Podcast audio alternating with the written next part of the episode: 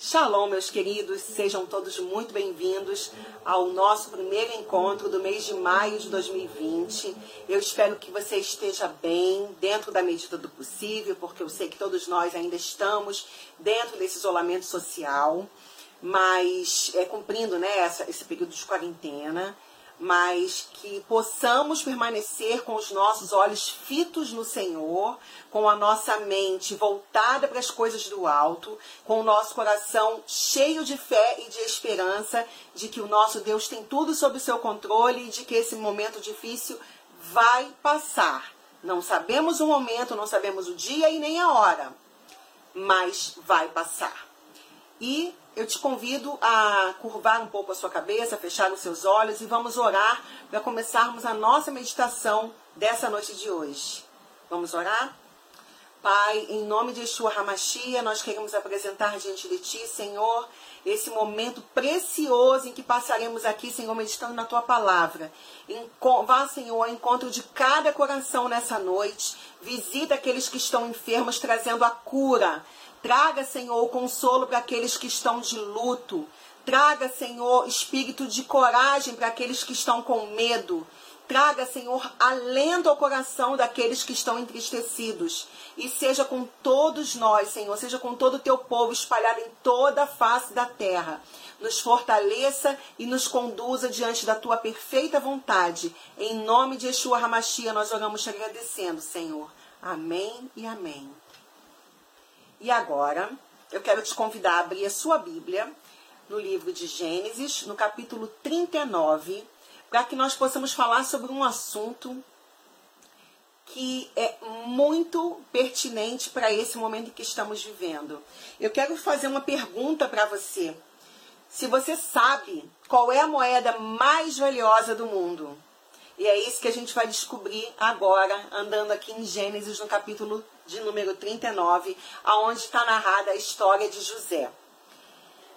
José havia sido levado para o Egito, onde o egípcio Potifar, oficial do faraó e capitão da guarda, comprou dos ismaelitas que o tinham levado para lá, que o tinham levado para lá. O Senhor estava com José, de modo que esse prosperou e passou a morar na casa do seu senhor egípcio. Quando este percebeu que o Senhor estava com ele e que o fazia prosperar em tudo o que realizava, agradou-se de José e tornou-o administrador de seus bens. Aí a gente anda mais um pouquinho, no versículo de número 6, diz assim: José era atraente e de boa aparência. E depois de certo tempo, a mulher do seu senhor começou a cobiçá-lo e o convidou: Venha, deite-se comigo. Mas ele se recusou e lhe disse: Meu senhor não se preocupa com coisa alguma em sua casa, e tudo que tem deixou aos meus cuidados. Ninguém desta casa está acima de mim. Ele nada me negou, a não ser a senhora, porque é sua mulher. Como poderia eu então cometer algo tão perverso e pecar contra Deus? Aí a gente anda mais um pouquinho. Assim, no versículo 10 diz: Embora ela insistisse com José dia após dia, ele se recusava a deitar-se com ela e evitava ficar perto dela. Gravem bem esse versículo. Ele se recusava a deitar-se com ela e evitava ficar perto dela. Um dia, ele entrou na casa para fazer as suas tarefas e nenhum dos empregados ali se encontrava. A mulher de Potifar agarrou ele pelo manto e voltou a convidá-lo. Vamos, deite-se comigo. Mas ele fugiu da casa, deixando o manto na mão dela. Quando ela viu que ao fugir ele tinha deixado o manto em sua mão, chamou os empregados e lhes disse: Vejam esse hebreu que nos foi trazido para nos insultar. Ele entrou aqui e tentou abusar de mim, mas eu gritei. Quando me ouviu gritar por socorro, largou seu manto ao meu lado e fugiu da casa. Ela conservou o manto consigo até que o senhor de José chegasse em casa. Então repetiu-lhe a história. Aquele escravo hebreu que você nos trouxe aproximou-se de mim para me insultar. Quando gritei por socorro, ele largou seu manto ao meu lado e fugiu. Quando seu senhor ouviu que a sua mulher lhe disse, foi assim que o seu escravo me tratou, ficou indignado, mandou buscar José e lançou-o na prisão em que eram postos os prisioneiros do rei.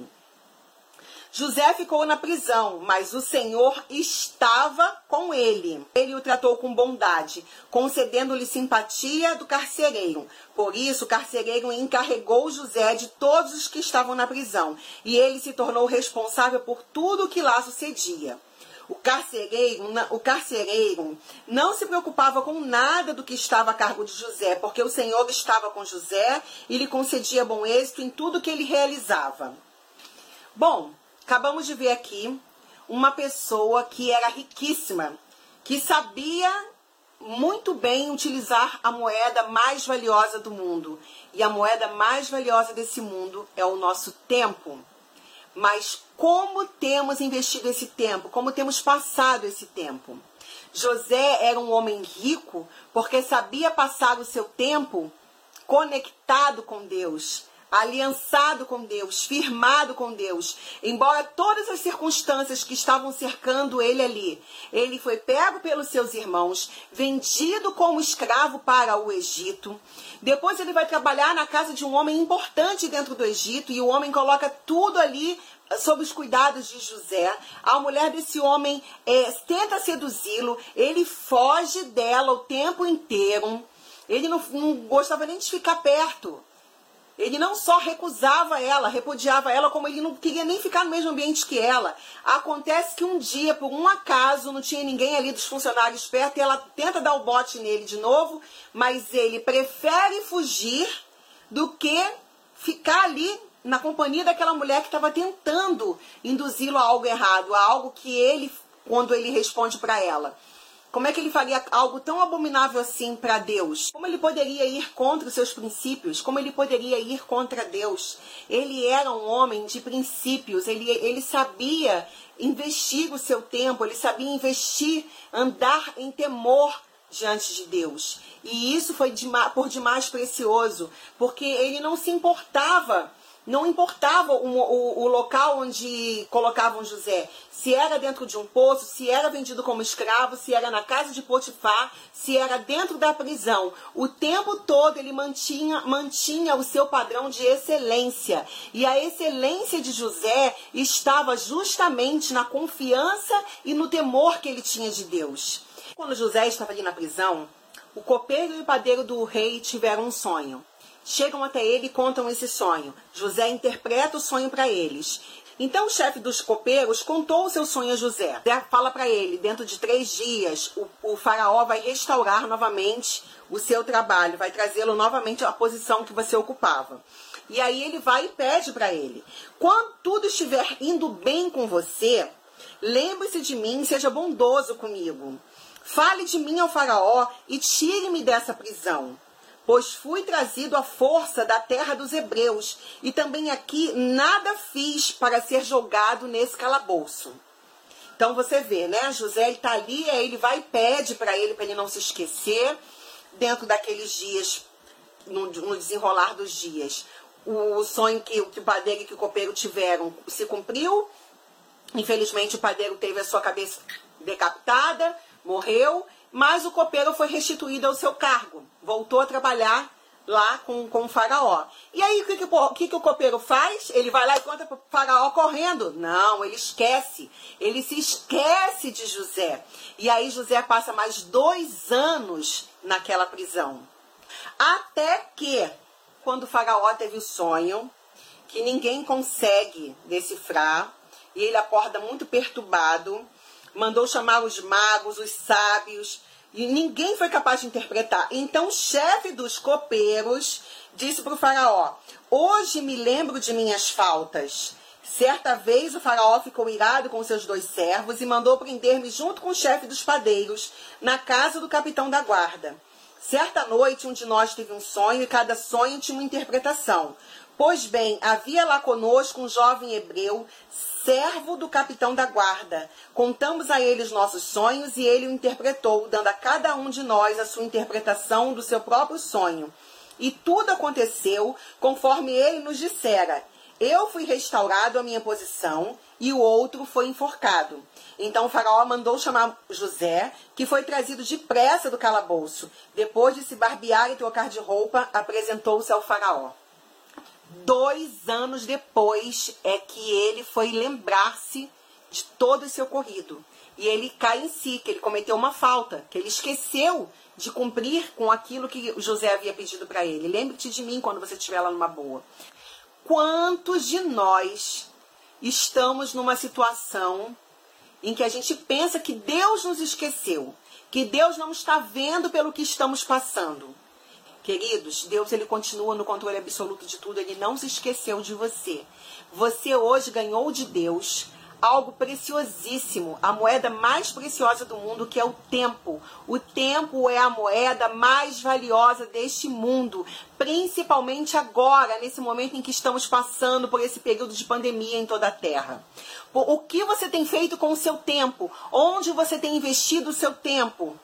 Você tem tirado um tempo com Deus ou você tem ocupado o seu tempo Antes, quando não estava acontecendo nada disso, você tinha como desculpa dizer que não tinha tempo de ler a Bíblia, nem tinha tempo de orar, nem tinha tempo de, de estar mais né, desfrutando da presença do Senhor, porque você antes estava trabalhando, levantando cedo, correndo para pegar a condução, tendo que cumprir metas, é, é, tendo que cumprir é, várias agendas dentro do seu trabalho, e aí depois vinha uma agenda de eventos e de passeios e de afazeres para se distrair.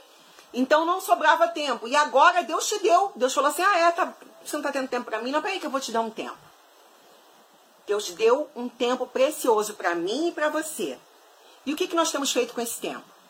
Temos assistido séries, temos ouvido música, temos passado tempo ouvindo lives, temos passado tempo com medo, assustados, ouvindo o dia inteiro notícias que tem determinados canais aí, que a gente não vai nem citar o nome para poder não dar ibope, que passa o dia inteiro só propagando notícia ruim, propagando o medo. E o medo te aprisiona, o medo te impede de ver Deus agir. Se José tivesse ficado com pena de si mesmo, ou com medo, ou o tempo todo ele apavorado, ai, eu fui vendido, ai, agora eu sou escravo, ah, eu fui injustiçado, eu estava lá na casa do Potifar, a mulher dele falou uma mentira contra mim, caiu aqui na prisão, poxa, o copeiro se esqueceu de mim, ninguém lembra de mim, Deus me esqueceu. Imagina se, essa, se esse tivesse sido o comportamento de José hoje eu e você não estaremos aqui para poder ouvir a narrativa da história maravilhosa, de uma história de reversão, porque o nosso Deus, o Deus de Israel, é o Deus da reversão, é o Deus que muda todas as coisas. E quem é o homem para dizer não quando Deus diz sim? E quem é o homem para dizer sim quando Deus diz não? E quando diz, Deus diz pare, nós temos que parar. E às vezes, quantas vezes Deus já deve ter dito para mim, para você, pare e nós não paramos. Continuamos aí, Deus vai fazer o quê? Ah, é, você não vai parar não? Peraí que eu vou dar um jeito nisso. Então ele faz com que as circunstâncias ao nosso redor parem, para que a gente possa, opa, não tem para onde você correr agora. Ou você utiliza esse tempo para se aproximar mais de Deus, para fazer uma autorreflexão, para se conectar com Ele de verdade porque agora não tem mais a igreja lá, o templo físico aberto para você ir lá é, é, ser apenas um religioso. Agora está na hora de você realmente ter a sua comunhão com Deus dentro da sua casa, lendo a Bíblia, orando, meditando na palavra, se arrependendo dos seus pecados, vendo o que, que você precisa consertar. É um tempo de conserto, gente. É um tempo de nós olharmos para dentro da gente, jogarmos fora o medo e trazermos as verdades da palavra à tona na nossa vida. Nós precisamos aprender com José a seguir o comportamento que ele teve lá no Egito. José, ele não se juntou com quem ele não queria ser. Não se junte com quem você não seria. Não se junte com quem não está no mesmo objetivo que você. Não se junte com pessoas que vão tirar você do seu destino. O seu destino é a eternidade. Então tenta se afastar nesse momento de tudo aquilo que vai te distrair, de tudo aquilo que vai te roubar da presença de Deus.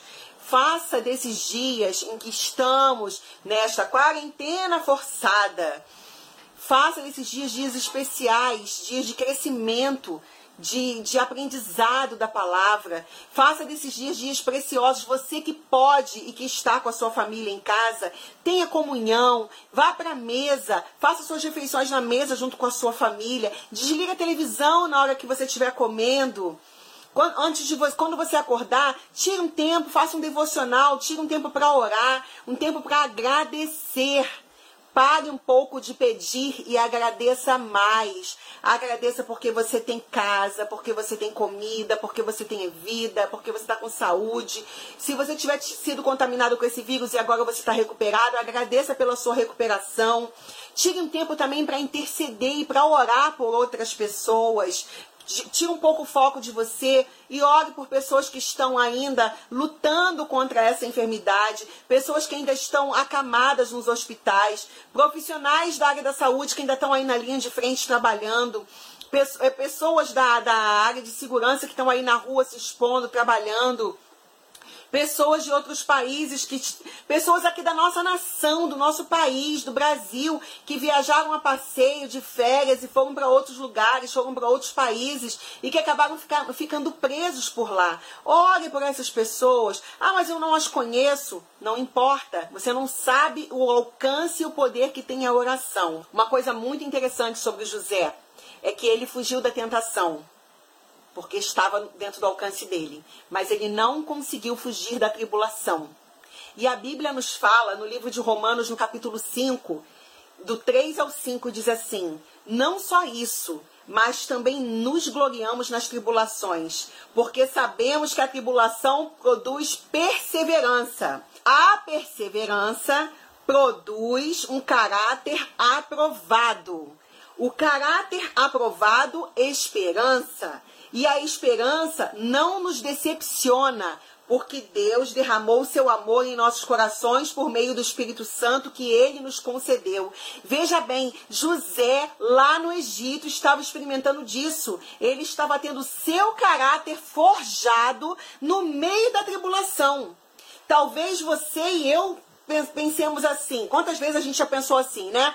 Ah, mas eu, tô, eu ando tão certinho, eu tenho um bom coração, eu faço tudo certo para Deus, eu fugi da tentação, por que, que eu estou sendo atribulado agora? Permaneça firme quando você estiver na, na tribulação, porque é ela que vai forjar o teu caráter e é ela que vai forjar a esperança em você e é ela que vai fazer você ver o amor de Deus derramado no teu coração. Nós temos mais um outro exemplo na Bíblia que é o rei Davi. O rei Davi foi ungido 20 anos antes de se tornar rei de Israel. O propósito final de Davi era o trono, mas o processo era ele ser pastor de ovelhas. Depois ele teve que lutar contra um urso e um leão, teve que engolir a afronta de, do gigante Golias e vencê-lo. Ele teve a traição de Joabe, ele teve a perseguição do rei Saul. Por que tudo isso? Por que, que Deus simplesmente não ungiu e não colocou ele lá como rei? Não era esse o objetivo final de Deus? Porque ninguém na vida consegue viver o propósito sem antes passar pelo processo. José passou pelo processo, Davi passou pelo processo, eu já passei pelos meus e ainda estou passando, e acredito que você também esteja passando pelo seu. E toda a humanidade, nesse exato momento, está passando por um processo coletivo. É o tempo de arrependimento, é um tempo de se voltar para Deus. Deus está utilizando tudo isso que está acontecendo para ver onde se encontra o nosso coração, como nós temos usado essa moeda preciosa que Ele nos deu. E Deus é tão justo que deu essa moeda valiosa para todos nós. Ele deu tempo para todo mundo. Faça uma reflexão como é que você tem investido o seu tempo, em que lugar você tem investido o seu tempo. A Bíblia nos fala no livro de Isaías, no capítulo 55, versículo 6: Buscai o Senhor enquanto se pode achar, invocai-o enquanto está perto. Aproveita esse tempo para clamar ao Senhor, para buscar a sua face, para meditar na sua palavra. Por que você está insistindo tanto com isso, Soraya? Porque esse é o tempo, meus irmãos. Não é tempo de nenhuma outra coisa, não. A coisa na terra está feia. Se liga nas coisas do alto. Esqueça um pouco as notícias alarmantes ruins e malignas que a todo momento vem tentar roubar a tua paz, tentar roubar a tua fé, tentar minar a sua mente porque Deus ele é fiel e ele tem o melhor para nós. Vamos para a gente encerrar, vamos ver como é que foi que José terminou a vida dele, como é que terminou essa história toda. É vendido, é preso, vai, é, é a mulher de Potifar mente, fica de novo, vai para prisão, fica na prisão mais dois anos depois de ter interpretado o sonho. Esquecem ele lá, mas Deus não o esqueceu. E aí quando ele faz a interpretação do sonho do faraó, olha o que acontece com ele. Disse, pois, o faraó a José, uma vez que Deus lhe revelou todas essas coisas, não há ninguém tão criterioso e sábio como você. Você terá o comando de meu palácio e todo o meu povo se sujeitará às suas ordens. Somente em relação ao trono serei maior que você. E o faraó prosseguiu: Entrego a você agora o comando de toda a terra do Egito. Em seguida, o faraó tirou do dedo o seu anel o seu anel selo e o colocou no dedo de José. Mandou vestir linho fino e colocou uma corrente de ouro em seu pescoço. Também o fez subir em sua segunda carruagem real e à frente dos arautos iam gritando: Abram caminho! Assim José foi colocado no comando de toda a terra do Egito. Disse ainda Faraó a José: eu sou o Faraó, mas sem a sua palavra ninguém poderá levantar a mão nem o pé em todo o Egito. E aí talvez a sua visão, que está um pouco estreita, que vai se ampliar agora, esteja dizendo assim: nossos humilhados serão exaltados. Deixa eu falar uma coisa para você, eu quero que você guarde isso no teu coração. Deus não apenas honrou José, Deus ele foi honrado através da vida de José. Deus deseja ser honrado através da tua vida. Deus não vai te exaltar. Ele deseja ser exaltado na sua vida, assim como ele foi exaltado na vida de José. Deus não vai soprar o seu nome. O nome dele será glorificado através da sua vida. Nada é sobre você. Tudo é sobre ele. Nada é sobre mim. Tudo é sobre Ele. O nome dele é que precisa ser exaltado, o nome dele é que precisa ser bendito.